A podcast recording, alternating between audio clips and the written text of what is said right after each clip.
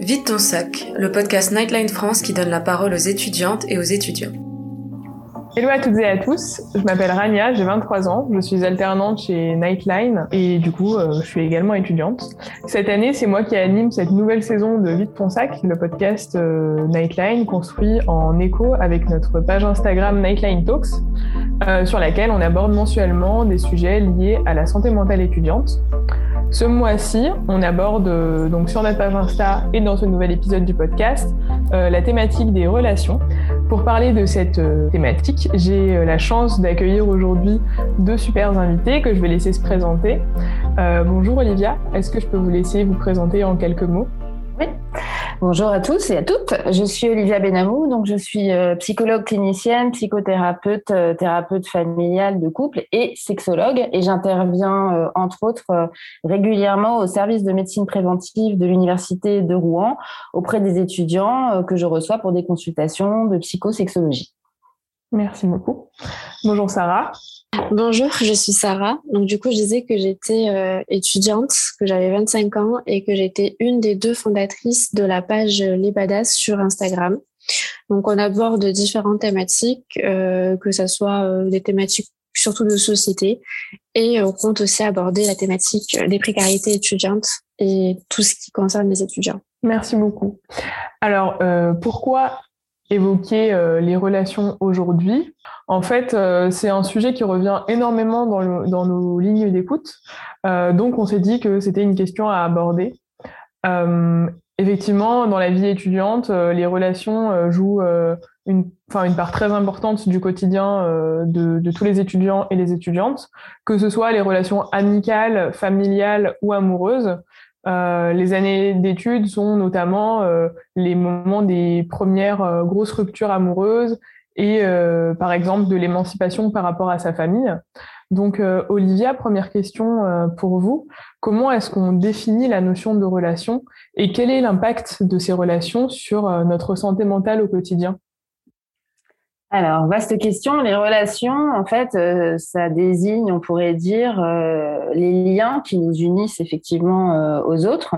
Et les premières relations que nous expérimentons sont évidemment les relations qu'on entretient avec nos parents et notre fratrie. Et je dirais que ces premières expériences relationnelles modèlent la manière dont on va prendre l'habitude euh, de se connecter aux autres, de communiquer avec eux, euh, de leur envoyer des messages et de recevoir euh, les leurs, et que donc nous ne sommes pas tous égaux d'emblée face aux relations qu'on rencontre dans la vie, parce qu'on est un petit peu façonné par le milieu d'origine d'où l'on vient. L'être humain euh, ne peut pas se passer de relations euh, sociales. D'ailleurs, le petit homme, c'est le seul dans la nature qui ne peut pas survivre s'il n'est pas en relation avec un adulte qui s'occupe de lui. Alors, idéalement, ce sont ses parents, mais quand c'est pas toujours euh, possible, il faut qu'il y ait des adultes qui s'occupent de lui et pas seulement pour le nourrir. Hein. Il y a des études qui ont bien montré que si on ne fait que nourrir et changer un bébé, si on ne le câline pas, si on ne lui parle pas, si on ne s'adresse pas à lui de manière tendre et affectueuse, eh bien, euh, il décède. Euh, donc, les relations sont absolument vitales tout au long de la vie et euh, comme vous l'avez dit très justement, euh, je pense que la période euh, des années d'études correspond, euh, je dirais, aux, aux relations, euh, alors peut-être pas les plus intenses, parce qu'on peut être amoureux et très proche d'amis dès la maternelle, mais je dirais que c'est peut-être l'âge où, comme on a un corps d'adulte désormais, on commence à vivre aussi une sexualité, et c'est l'âge quand même des premières expériences au sens large, c'est-à-dire premières expériences euh, souvent amoureuses. Vous parliez des premières ruptures qui peuvent être extrêmement douloureuses et dévastatrices, mais les relations, c'est aussi les relations avec les professeurs, donc avec les adultes, avec euh, effectivement les amis, euh, ce qui nous entoure. Donc, enfin, on peut pas vivre seul. Et d'ailleurs, le, ce qu'on a vécu là avec le Covid nous a bien montré à quel point dans la dans la santé mentale des étudiants, ce qui a été le plus difficile, et en tout cas moi les témoignages que j'ai recueillis, c'est l'isolement, c'est-à-dire ce sentiment de solitude absolue. moi j'ai rencontré beaucoup d'étudiants étrangers aussi qui sont en France tout seuls, qui n'avaient pas de lien ou très peu avec leur famille, qui s'inquiétaient aussi par rapport au Covid, et le fait d'être privé de lieux de rencontre, de, de bars, de, de vie sociale au sens large, de loisirs, etc. Ça a été, euh, ça a été dévastateur euh, euh, pour le moral des étudiants. Vous avez eu des cours, j'imagine, en visio. ça remplace pas un contact humain direct. Donc oui, c'est vraiment, je dirais, absolument central dans la santé mentale, l'équilibre des relations. Bah justement, euh, Sarah, toi qui es euh, étudiante, tu t'estimes que, que, que c'est quoi les relations les plus importantes euh, pour toi aujourd'hui dans ta vie d'étudiante? Est-ce que par exemple, tu as des meilleurs amis je, vais rejoindre ce qu'elle vient de dire, c'est que pour ma part, ma relation, toutes les relations que j'ai au sein de ma famille, pour moi, c'est hyper important. Je sais que c'est toujours, enfin, ça sera eux qui seront toujours là pour me soutenir, quels que soient les problèmes que j'aurai. Ensuite, euh, dans mes amitiés, euh, je pense qu'il y a des amitiés qui sont plus euh, restrictives que d'autres. Euh, je parle pas des grands amis de, enfin, je parle pas des grands potes qu'on peut avoir dans la vie de tous les jours, mais je sais que plus je grandis, plus mon cercle d'amis euh, se restreint au fur et à mesure. Mais je garde vraiment les amis que j'ai depuis plus de dix ans, je les garde autour de moi. Et les relations amoureuses, euh, je pense que quand on est dans une très très bonne relation amoureuse, quand on trouve vraiment la personne avec qui euh, c'est à la fois une amitié, c'est à la fois euh, un amour, c'est à la fois un peu tout, et je pense que ça c'est vraiment très très important et là on arrive vraiment à s'épanouir. Mais il faut voir la relation qu'on peut avoir. Donc si je comprends bien, il n'y aurait pas un type de relation euh, qui serait euh, le plus important pour, euh, pour les étudiants Non, je pense pas qu'il y ait de type de relation plus important, mais je pense que déjà pour être étudiant et pour être bien, il faut déjà la relation qu'on a entre soi et soi-même. Je pense que c'est la une des plus importantes relations à avoir. Enfin, si on arrive à être bien seul, mm. mais vraiment quand je dis être bien seul, je pense que après, quelle que soit la relation qu'on voudra avoir avec une autre personne, que ce soit en amour, en amitié, en famille, euh, je pense que ça peut aller parce que souvent les gens ont tendance à, à vouloir pas combler un vide, mais à vouloir euh, donner de l'amour et recevoir de l'amour, mais sans, sans donner à soi-même. Et je pense que voilà, la, la, la vraie relation, c'est celle qu'on a avec soi. C'est très beau. Olivia, euh, j'aurais aimé savoir ce que, enfin, quel est le, le propre d'une relation amoureuse euh, puisque, euh, comme vous l'expliquiez, la, la, période des études, c'est parfois le moment des premières vraies relations sérieuses, enfin des vraies relations amoureuses. Et comme le disait aussi Sarah juste avant, enfin ça, ça, peut être, enfin les relations amoureuses peuvent être les formes des, de relations les plus importantes pour les étudiants et étudiantes. Enfin en tout cas, elles peuvent être très importantes. donc quel est le propre euh, d'une relation amoureuse? Et euh, est-ce que lorsqu'on est en couple, euh, on doit, on devient d'office le support psychologique de son ou sa partenaire, puisque justement aujourd'hui on parle de santé mentale. Très bonne question. Euh, alors pour ce qui est euh, de la spécificité de la relation amoureuse, je dirais que c'est un sujet qui est extrêmement vaste. Euh, et moi, en tant que thérapeute de couple, et d'ailleurs à la fac euh, où, je, où j'interviens dans le cadre de mes consultes de psychosexo, je reçois des étudiants en couple aussi, euh, à leur demande hein, bien sûr, mais c'est tout à fait possible. Et, et, et justement, c'est très important et c'est très intéressant parce que on s'aperçoit que quand quelqu'un vient consulter pour une difficulté liée à la sexualité ou à sa vie amoureuse, par exemple, euh, qu'est-ce que j'ai le droit de faire ou de ne pas faire euh, par rapport à ce que me demande ma petite amie ou mon petit ami. Euh, quand on se pose des questions sur est-ce qu'il y a une relation d'emprise, sur une relation de dépendance affective. Vous parliez, Sarah, de la capacité à être seule et à apprécier des temps de solitude. je pense que ça, c'est le travail d'une vie, en fait. Il y a énormément de gens qui, qui, toute leur vie, se débattent avec cette question de la solitude et sont tellement euh, en difficulté pour supporter la solitude qu'ils sont prêts à accepter n'importe quoi dans une relation de couple pourvu qu'ils soient pas seuls. Et c'est ça qui crée très souvent euh, une vulnérabilité qui donne en fait prise à l'autre et à, l'autre qui parfois est malveillant. Je dis bien parfois et pas toujours, parce qu'il y a aussi de très belles histoires d'amour, comme vous le disiez. mais euh, en tout cas, cette recherche d'exclusivité, je pense que le couple, on pourrait le caractériser par euh, l'idée, la notion d'exclusivité, c'est-à-dire le fait d'avoir un partenaire ou une partenaire avec qui on partage tout, même si aujourd'hui les formes de couple sont multiples. On parle du polyamour, on parle de sex friend. Donc sex friend, c'est un peu confusant. On ne sait pas quelle est la frontière entre l'amitié, l'amour, le sexe, le couple. Est-ce que euh, on peut avoir plusieurs sex friends ou un seul? En fait, est-ce qu'on peut dissocier le sexe et les sentiments. Euh, tout ça, c'est des questions qui sont extrêmement complexes et il n'y a pas une seule réponse en fait. Et je pense aussi que chacun d'entre nous invente sa façon d'être en relation avec les autres et sa façon d'être en couple. Il n'y a pas une façon qui est meilleure que les autres. En revanche, je pense qu'il faut avoir en tête des points de repère hein, pour ne pas se laisser polluer par une relation qui nous fait du mal. Et ça, c'est quelque chose de fondamental, c'est-à-dire de connaître ses limites, d'être capable de dire non, de se demander quand on est amené à accepter euh, des choses euh, qu'on n'aurait pas accepté. Par exemple, euh, souvent, si on est dans une situation où on est perdu parce qu'on est en plein dedans, simplement se dire tiens, si c'était une amie ou un ami qui me racontait euh, qui vit cette situation, qu'est-ce que je lui répondrais? Ça permet de prendre un tout petit peu de recul, de se décaler et de voir si euh, finalement euh, ce qu'on vit, c'est quelque chose qui est acceptable ou pas. Parce que ce besoin justement de ne pas rester seul peut nous mettre dans des situations qui sont qui peuvent être limite de la maltraitance, des violences sexuelles, des rapports sexuels exigés sous la contrainte ou des des choses du type euh, si tu m'aimes suffisamment, tu dois accepter que à partir du moment où nous sommes en couple, tu me dois des relations sexuelles, etc.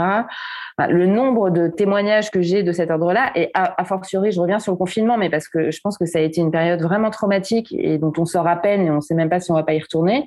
Et c'est important de le dire, même en termes de prévention. Il y a beaucoup d'étudiants qui étaient confinés dans des toutes petites chambres du Crous, donc dans des surfaces vraiment minuscules, en couple. Et, euh, et, ça a généré aussi une augmentation des, des violences euh, sexuelles parce que euh, bah, quand on est confiné à deux dans un tout petit espace et qu'on n'a pas d'échappatoire, quelque part, on est un peu obligé ou contraint de se soumettre à l'autre. Euh, donc c'est vraiment euh, bon. Là, je vous parle des aspects un peu négatifs. Après, le couple, ça peut être aussi un lieu effectivement d'épanouissement, de bien-être. Euh, la sexualité, c'est quelque chose qui peut être hyper agréable à condition que ça soit consenti, que ça se fasse dans des bonnes conditions, en se protégeant, en étant encore une fois, en, ce que vous disiez, Sarah, sur le fait de bien se connaître, c'est aussi effectivement un point de départ fondamental. C'est-à-dire tant qu'on se connaît pas, euh, on peut pas savoir ce qu'on veut vraiment au fond. Et, et le problème de la sexualité et de ses premières expériences, c'est que c'est le début, donc on n'a pas de point de repère. Et donc on avance un peu à l'aveugle. Et effectivement, ce sont les expériences qu'on vit qui nous permettent euh, de nous déterminer et de, et de, et de dire bah, finalement ça, ça me convient, ça, ça me convient pas, euh, j'ai envie de ça, j'ai pas envie de ça. Et, c'est pour ça que cet âge-là, cet âge, je dirais 18-30, euh, c'est un âge essentiel pour apprendre à se découvrir et en même temps, c'est un âge où il y a beaucoup de prise de risque.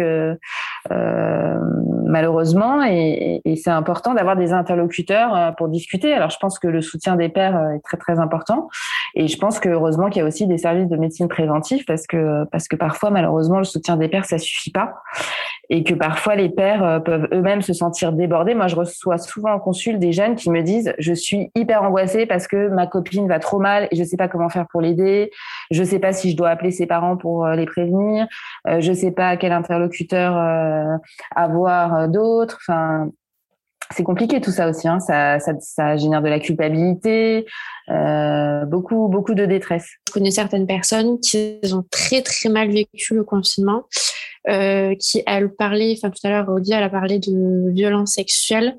Il y a aussi la violence psychologique, la violence verbale, des violences qu'on ne voit pas forcément. Enfin, ça se voit pas, mais c'est vrai que pendant le confinement, il y a eu pas mal de d'épisodes traumatique, on va dire ça comme ça. Notre prochaine question porte euh, toujours sur les relations amoureuses et euh, sur les ruptures, donc sur leur fin. Euh, à ton avis, Sarah, et peut-être que Olivia pourra confirmer, quelles sont les émotions qui nous traversent quand on, quand on vit une rupture? Je pense que dans une relation, quelle que soit la relation, j'aime bien dire que, enfin, j'aime bien suivre la règle des trois C. Je sais pas si vous connaissez. C'est communication, complicité et confiance. Et je pense que quelle que soit la relation, que ce soit une relation amoureuse, amicale, s'il n'y a pas de communication, la communication, c'est aussi de l'écoute. Parce que parler sans écouter ou sans échanger, ça sert à rien. Mais s'il n'y a pas de communication, s'il n'y a pas de complicité, s'il n'y a pas de confiance, euh, je pense que la relation, euh, elle est mal barrée. Enfin, dès le début, euh, ça sert à rien de d'essayer de, de s'investir dans une relation où on ne fait pas confiance à l'autre, où on ne communique pas avec l'autre personne et où on ne fait pas confiance à l'autre personne. Et, euh, et, je pense que du coup, les ruptures, c'est aussi euh, lié à la relation qu'on avait avec la personne. Si on était dans une relation, on va dire, euh, toxique, bah, la rupture, elle peut faire très mal, mais elle peut faire aussi beaucoup de bien. C'est-à-dire qu'on peut être très énervé, mais en même temps, on peut être libéré de ne plus être avec cette personne. Mais on aura toujours le poids, le contrepoids de la relation qui n'était pas saine, euh, qui viendra nous, nous, atteindre et qui atteindra euh, ben, généralement les personnes qui sont dans des relations toxiques. leur faut beaucoup de temps pour passer à autre chose. Bah justement, c'est quoi une relation toxique? C'était ma question suivante. Ah, ok. en parle. C'est quoi une relation toxique et comment est-ce qu'on en sort? quand on, veut, quand on vit une relation toxique, on sait reconnaître une relation toxique. Mais euh, comment expliquer ce que c'est une relation toxique? C'est une relation où tout simplement on n'est pas soi-même, on est ce que la personne, quand je dis la personne, c'est ça peut être l'ami parce qu'il n'y a pas que des relations amoureuses, mais on est ce que la personne souhaite que l'on soit. C'est comme si on appartenait à une personne et on n'est jamais bien et on doit être à la hauteur de cette personne ou au niveau de l'exigence que cette personne nous demande d'être et c'est des épisodes, c'est comme des montagnes russes, des épisodes où on est, euh, on est hyper bien et des épisodes où on est euh, pas du tout bien.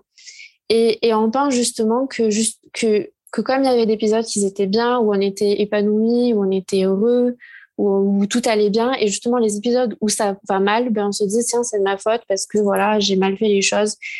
C'est toxique, je sais pas comment comment expliquer. Mais peut-être qu'Olivia peut, peut, apporter euh, quelque chose. Oui, je pense qu'Olivia apportera plus d'informations que moi. Je suis d'accord avec euh, avec votre description. En fait, euh, je pense que ça fait un peu la continuité avec votre question précédente, qui était la question de la rupture amoureuse. Alors le seul le seul point que je nuancerais par rapport à ce que vous avez dit, Sarah, c'est que moi, ce que je constate avec les étudiants, c'est que nombreux sont ceux et celles qui n'ont pas conscience de vivre une relation toxique. C'est-à-dire qu'ils sont malheureux, c'est insatisfaisant il y a beaucoup d'angoisse, d'inquiétude, une sensation diffuse de mal-être, il y a beaucoup de doutes, généralement une perte de confiance en soi, et euh, on ne sait pas à quoi se fier en fait. C'est-à-dire que l'autre, souvent le partenaire ou la partenaire euh, toxique, va avoir un discours malveillant, disqualifiant, voire humiliant, rabaissant à répétition, qui va perturber en fait la perception qu'on a de soi-même au point de détruire complètement la confiance en soi et de ne plus pouvoir se fier à ce qu'on pense. Et ça peut vraiment nous précipiter dans un dans une pensée dans laquelle on n'a que des doutes en fait. On ne sait plus à quoi se fier. Et d'ailleurs, j'en profite pour mentionner un outil, je ne sais pas, vous, vous devez sûrement connaître, qui s'appelle le violentomètre. C'est une petite réglette, euh, vous la connaissez Rania? C'est vraiment un outil, euh, je trouve, très précieux pour aider justement les personnes qui sont un peu perdues, pour évaluer un peu ce qu'elles vivent dans une relation, à se rendre compte qu'il y a des choses qu'on ne peut pas accepter en fait dans une relation. Mais en tout cas, je pense que vraiment, quand on est dans une relation toxique, et même si on a du caractère, ben, on s'en rend pas forcément compte. Et c'est ça qui est très compliqué et qui rend la chose euh, perverse, quoi. Donc, on a vraiment besoin d'un regard extérieur. Et là, je pense que les pères et les amis ont un rôle essentiel, c'est-à-dire qu'ils peuvent vous ouvrir les yeux ou alors parfois les amis osent pas, disent oui, mais je veux pas lui faire de peine, elle est tellement amoureuse ou il est tellement amoureux, mais euh, je pense que euh, parfois la vérité est quand même bonne à dire, même si ça risque peut-être de blesser dans un premier temps euh, votre ami, pour l'aider justement à prendre conscience que ce qu'il vit ou ce qu'elle vit ben, n'est pas normal et n'est pas acceptable. Après, pour se rendre compte aussi de ce qu'on peut accepter, il faut bien connaître la loi Et heureusement, on a des lois en France qui font qu'on peut pas faire n'importe quoi et que on peut pas imposer un rapport sexuel, qu'on peut pas euh, euh, menacer quelqu'un ou le harceler. Euh, maintenant, il y a des numéros euh, téléphoniques, euh, il y a Nightline bien sûr, mais il y a aussi des numéros nationaux d'appel gratuits pour trouver des recours dans les services universitaires de médecine préventive. Il y a aussi des assistantes sociales, il y a évidemment des psychologues, des médecins, etc. Il faut pas rester seul en fait quand on est dans une situation comme ça. L'expérience montre que c'est souvent au détour d'une consultation où les gens viennent pas forcément pour parler de ça. Et en fait, de fil en aiguille, grâce au dialogue et à l'échange, la personne se rend compte qu'en fait, ben oui, elle est dans une relation où elle est pas heureuse, elle a peur, euh, elle est angoissée, donc c'est vraiment euh, c'est vraiment important d'avoir ça en tête, je pense, en tant que père quand on quand on discute avec un ami ou une amie, et aussi en tant que professionnel parce que euh, nous les professionnels on a aussi du travail euh, de de savoir repérer et dépister un peu euh, ces relations toxiques, euh, ces rapports de force en fait hein, très souvent, euh, et pour faire le lien avec ce qu'on disait en début d'émission, tous ces modèles relationnels très souvent ils sont liés à ce qu'on a vécu dans son enfance. Si on a grandi avec des parents euh, où on a été témoin de violence dans le couple de nos parents, par exemple, eh bien, on peut trouver ça normal entre guillemets d'être dans une relation violente avec son petit ami ou sa petite amie. Vous voyez ce que je veux dire? C'est comme si c'était une espèce d'habitude, un truc, euh, et on n'a pas de point de repère extérieur. Encore une fois, parce qu'on est jeune, parce qu'on n'a pas beaucoup d'expérience. Euh, et donc pour s'en sortir, c'est ça la clé pour vous, c'est de vraiment communiquer? Je pense que déjà, c'est de réussir à prendre conscience que ce qu'on vit est une relation d'emprise. Je pense qu'il y a vraiment, euh, moi je me rends compte pendant les consultations, c'est-à-dire il y a des moments de prise de conscience. Et la prise de conscience, elle passe par le dialogue avec un autre, que ce soit un ami, une amie, euh, euh, même un prof. Parfois, on peut avoir une bonne relation avec un prof à qui on peut se confier, une assistante sociale, euh, un parent, un frère, une sœur. On parle pas beaucoup de la fratrie, mais c'est vachement important la fratrie quand on a une bonne relation avec ses frères et sœurs. Ça, c'est un chouette soutien dans la vie et ça aide beaucoup aussi à avancer. Et puis les professionnels, dont c'est le rôle. Et puis, bah, à partir du moment où on prend conscience, ben, progressivement, on, est plus dans l'observation par rapport à ce qu'on vit dans la relation. Et on commence aussi à dire non. Et on apprend à dire non parce que dire non c'est pas facile. Et il y a beaucoup beaucoup de, personnes qui sont euh, euh, qui sont un peu timides ou mal dans leur peau ou qui se disent mais moi encore une fois ça revient à la peur de la solitude. J'ai tellement peur d'être seule que en gros si j'accepte pas tout ce qu'il ou elle me demande il va me quitter donc je vais me retrouver seule Sauf que ça, c'est pas possible en fait. C'est-à-dire que si euh, c'est une monnaie d'échange, c'est-à-dire je reste avec toi à condition que tu me fasses mes quatre vérités, enfin mes, quatre volontés, pardon, euh, que tu acceptes tout ce que je te demande, c'est pas possible en fait. On peut pas accepter des conditions pareilles. Et comme vous disiez, Sarah, euh, quand on réussit à sortir d'une relation comme ça et qu'on a pris conscience de de la gravité des choses, eh bien effectivement, c'est un énorme soulagement. Mais c'est souvent un processus long et, et c'est sûr qu'on peut pas rester seul par rapport à ça parce que c'est trop difficile en fait. C'est trop difficile. Hein. Voilà. Vous avez justement pas mal parlé euh, euh, du soutien que, que, peut représenter, que peuvent représenter euh, les amis. Euh, c'est quoi euh, pour vous, Olivia, être un ou une bonne amie?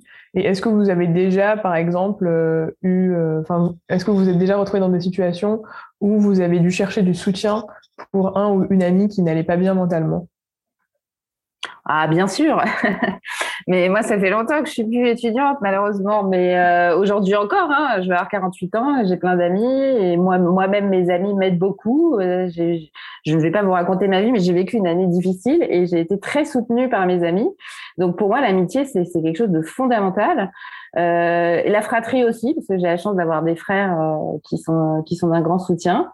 Je trouve que quand on a la chance d'avoir une fratrie, c'est vraiment euh, quelque chose de, de chouette. Euh, après, qu'est-ce que c'est un bon, une bonne amie? Moi, je pense que c'est quelqu'un qui, qui, qui, sur qui on peut toujours compter en fait même si euh, les liens se distendent parce qu'on se voit moins, parce que ben, la vie fait que parfois on s'éloigne.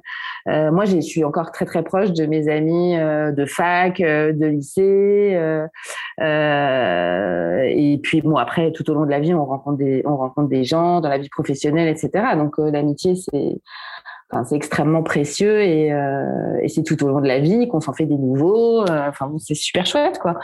Et, et un, bon ami, c'est pas quelqu'un, ça je voudrais le dire aussi, c'est pas quelqu'un qui prend tout sur son dos, qui endosse toutes les responsabilités. Hier, j'ai vu une jeune femme qui a 25 ans et qui me disait qu'elle était extrêmement euh, en, envahie par une de ses amies qu'elle adore, mais qui a un besoin d'attention énorme et qui passe son temps à la solliciter, euh, qui a eu des périodes où elle était super mal, où elle se scarifiait, où elle était, euh, elle se mettait en danger, elle l'appelait à des heures pas possibles, le jour, la nuit. Euh. et il faut faire attention parce que ça aussi, ça peut être une forme de relation d'emprise. C'est-à-dire qu'on peut se retrouver face à des gens qui vont mal, hein, je ne dis pas qu'ils vont bien et qui font ça pour le plaisir, mais qui peuvent, euh, du fait de ce besoin énorme d'attention, mobiliser euh, les autres d'une manière totalement excessive en fait, et en même temps vous vous réduire à une forme d'impuissance. C'est-à-dire qu'elle me disait, mais à chaque fois que je lui propose des solutions, elle me dit non. Et moi, mon conseil, c'est toujours de dire, il faut jamais rester dans le juste dans le simple duo. Il faut toujours un tiers. En tant qu'étudiant, euh, vous avez aussi euh, votre vie à gérer, vos études, vos propres difficultés. Euh, vous savez, quand on quand on fait une formation de secourisme, la première chose qu'on apprend, c'est se mettre soi-même en sécurité pour pouvoir porter secours. Et ça, c'est une règle fondamentale, en fait. Et c'est pareil dans les relations psychologiques. Si quelqu'un certes va mal, mais vous envahit au point de, de, de, vous mettre en péril, vous empêcher de dormir la nuit, vous angoisser, etc., euh, c'est que ça va pas. Euh, voilà. Justement, euh, enfin moi, euh, j'avais prévu une question par rapport à ça parce que moi j'ai une très bonne amie, une de mes meilleures amies, qui il y a quelque temps a été contrainte de totalement couper les ponts avec un copain à elle qui allait pas bien du tout. Enfin clairement, il avait des symptômes dépressifs, j'avais l'impression. Mais et en fait, il voulait pas, enfin il voulait pas aller mieux dans le sens où euh, elle lui donnait vraiment beaucoup de conseils. Elle lui a même proposé de l'accompagner, euh, prendre rendez-vous chez un psy et tout ça, mais qu'il a refusé. Et donc, euh, au final, elle a été contrainte de couper les ponts avec lui parce que sa, enfin, sa, sa propre santé mentale en pâtissait. Sauf qu'au final, bah, elle s'en veut d'avoir coupé les ponts avec cette amie. Donc, ça, enfin, c'est quoi, à votre avis, le, la meilleure chose à faire dans, dans ce genre de cas? Enfin, comment est-ce qu'on est obligé de couper les ponts avec avec un ami qui va si mal? Avant de couper les ponts, ce qui est bien, c'est d'essayer d'avoir un vrai dialogue, voire d'écrire une lettre quand la personne est trop émotive pour, pour lui expliquer et lui dire voilà, tu, je suis très inquiète pour toi, tu es une personne à qui je tiens, mais je t'ai proposé ça, je t'ai proposé de t'accompagner euh, euh, vers des soins, etc. Je ne comprends pas pourquoi tu refuses toutes mes propositions d'aide et ce que tu ce que tu me fais subir en refusant cette aide, ça, ça, me rend malade et je, je, pense que je ne peux pas t'aider. Donc euh, tu ne me laisses pas d'autre choix que de que de prendre mes distances avec toi. Enfin, vous voyez Parce que, en effet, il n'y a pas d'autre solution. Et c'est vrai que c'est terrible. Hein. Et, toi, Sarah, euh, est-ce que tu t'es déjà retrouvée dans une situation où tu avais besoin de, enfin, où un pote ou une pote avait besoin de, ton soutien euh, psychologique? Euh, Oui, totalement. moi, j'ai une amie à moi. Ça fait depuis, je crois, sept ans que qu'elle est avec avec une personne. Et en fait, personne ne l'a vue mais ça fait sept ans qu'elle subit des violences, des violences euh, sexuelles, des violences physiques, des violences enfin, verbales, c'est c'est atroce.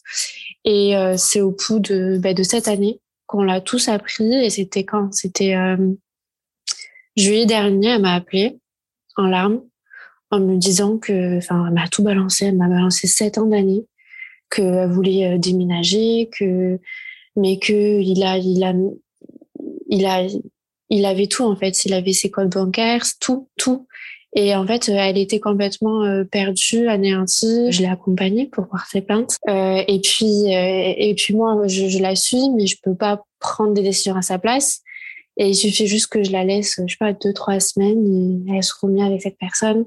Et elle resubit encore des violences et elle reporte plainte. C'est vraiment très très très compliqué et même moi je sais pas comment l'accompagner. Euh, il y a une question à avoir en tête, c'est-à-dire dans ces moments-là quand vous êtes face à quelqu'un qui vous fait vous sentir impuissant en quelque sorte, peut-être simplement lui demander qu'est-ce que tu attends de moi en fait?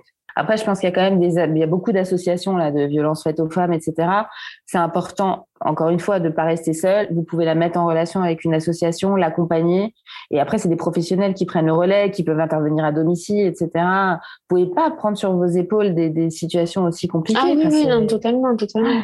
Euh, bah, pour terminer, euh, étant donné qu'on a pas mal parlé des aspects négatifs des, des relations sur notre santé mentale, peut-être euh, chacune en, en, en, une minute euh, un message clé à faire passer aujourd'hui, peut-être une note un peu plus positive sur l'impact peut-être que peuvent avoir nos relations dans la santé mentale, notamment quand on est étudiant ou étudiante? Je dirais juste que bah, je reprends ce que je disais au début. Je pense que vraiment pour être épanoui dans une relation, quelle que soit la relation, il faut être bien avec soi. Je sais qu'il y a beaucoup de personnes qui ont peur, euh, justement, qui enchaînent les relations euh, sexuelles, amicales, euh, qui veulent briller un peu partout. Mais je pense que ça cache une envie de, ou peut-être une peur d'être seul. Et je pense que vraiment, si on arrive à être seul et à être bien seul, et j'insiste bien sur le mot seul, c'est-à-dire euh, être bien. J'ai envie de faire ça toute seule, ben je le fais. J'ai pas, j'ai pas besoin de d'un tel pour pour aller avec moi au cinéma pour voir un film. J'ai pas besoin de d'une personne pour aller voyager. Si j'ai envie de voyager, je voyage seule. Si j'ai envie d'aller au ciné, je vais, j'y vais seule. Si j'ai envie de faire quelque chose, je le ferai seule. Et le jour où, où on arrive à comprendre et à assimiler et à savoir, à se savoir euh, qu'on est bien seul, je pense que les relations qu'on aura par la suite, et du coup les relations amoureuses, en fait, ça pourra que aller bien parce que la personne qu'on aura en face de nous, ça sera pas quelqu'un qui sera là pour combler un vide ou pour essayer de, enfin, je sais pas, essayer de, de stimuler mon ego. Voilà. Ce sera pas quelqu'un qui sera là pour me dire voilà, t'es magnifique, voilà, c'est bien parce que je sais que je suis bien, je sais que je suis magnifique, je sais que je suis belle, je sais ce que je vaux. Ça sera juste quelqu'un qui va. Euh, c'est bien d'aller au cinéma seul, mais c'est bien d'aller aussi à deux. C'est bien de faire des choses à deux, c'est bien aussi de les faire seul et ça sera un bonus. Voilà. Pour moi, une relation de couple, c'est un bonus. Super. Et pour vous, pardon, Olivia? Eh bien, moi, je pense qu'on ne peut pas se passer des autres euh, à différents niveaux et à tous âges de la vie. Je sais que euh, on est dans une société qui valorise énormément l'autonomie, effectivement, le fait de savoir se débrouiller seul. Et en effet, je pense que c'est extrêmement important. Mais euh, il faut pas non plus avoir peur des relations aux autres et peur de reconnaître à quel point on est de toute façon, on est tous dépendants des autres. Je, je, vais préciser ce que je veux dire par là, c'est qu'en fait, il faut distinguer les dépendances positives et les dépendances négatives. C'est-à-dire qu'il y a des dépendances positives, comme je vous disais tout à l'heure, le bébé humain, quand il naît, il ne peut pas vivre et grandir s'il reçoit pas de l'affection et de l'amour. Et quand on grandit dans notre vie, on a besoin de sentir qu'on est aimé et d'avoir des relations saines et positives avec des gens qui nous font du bien parce qu'on se marre, parce qu'on partage des trucs, on est complice. Euh, c'est quand même super agréable de passer une soirée entre potes. Euh, enfin voilà, ça, ça fait un bien fou et c'est remplaçable par rien. En revanche, quand on n'a pas eu suffisamment sa dose entre guillemets d'affection quand on était petit ou euh, un équilibre familial suffisamment euh, stable et rassurant, eh bien, on va avoir tendance à chercher des objets de dépendance négatives. Et là, on va s'agripper aux autres. On n'est pas dans une relation d'égal à égal où on échange, on partage et on se donne mutuellement et dans les deux sens. On va s'agripper à l'autre dans un lien de dépendance. Et ça peut être soit une dépendance qui donne lieu à une relation toxique parce qu'on est sous emprise, parce qu'on est fragile, soit on va consommer des produits, soit on va avoir des troubles du comportement alimentaire. Ça, ce sont des dépendances négatives qui compensent un défaut de dépendance positive. Vous voyez ce que je veux dire? Et ça, c'est une notion vachement importante à avoir parce que c'est pas péjoratif de dire qu'on a besoin des autres. C'est une réalité. On est des êtres humains et on est des êtres sociaux. On a besoin de vivre avec les autres. Et le Covid nous l'a encore plus montré. Simplement, il faut voir dans quelle proportion et euh, être effectivement à l'écoute de soi et apprendre à bien se connaître. Mais ça, c'est le travail d'une vie. Et, euh, et, à 18 ans, 25 ans, 30, 40, 50, on n'a pas fini. On n'a jamais fini, je crois, en fait. Donc voilà, le message positif, c'est euh, prenez votre temps, vivez les choses, vous mettez pas la pression, essayez de profiter un maximum de chaque instant et de vivre dans le présent. Il y a trop d'anxiété liée aux anticipations ou euh, au, au, passé, aux souvenirs, aux regrets, etc. Moi, je pense que le meilleur conseil qu'on puisse donner, c'est vivre au présent, organisez-vous des bons plans avec vos amis, profitez-en avant qu'on nous reconfine avec ce, ce Covid là de zut, et puis euh, et puis tout se passera bien, quoi. Voilà. Merci beaucoup. Alors, on arrive à la fin de cette émission. Euh, merci infiniment euh, pour votre présence à toutes les deux. Je pense qu'on a énormément appris euh, en votre présence. Enfin, moi, en tout cas, j'ai beaucoup appris et c'était très intéressant. Euh, merci également à tous nos auditeurs et, et, nos auditrices qui nous ont écoutés. N'hésitez pas à nous faire part de vos impressions en commentaire ou en message privé sur notre compte Instagram Nightline Talks. On se retrouve le mois prochain pour un nouvel épisode. En attendant, n'oubliez pas de vous abonner à notre compte Insta et à notre chaîne YouTube pour ne louper aucun contenu. À la prochaine!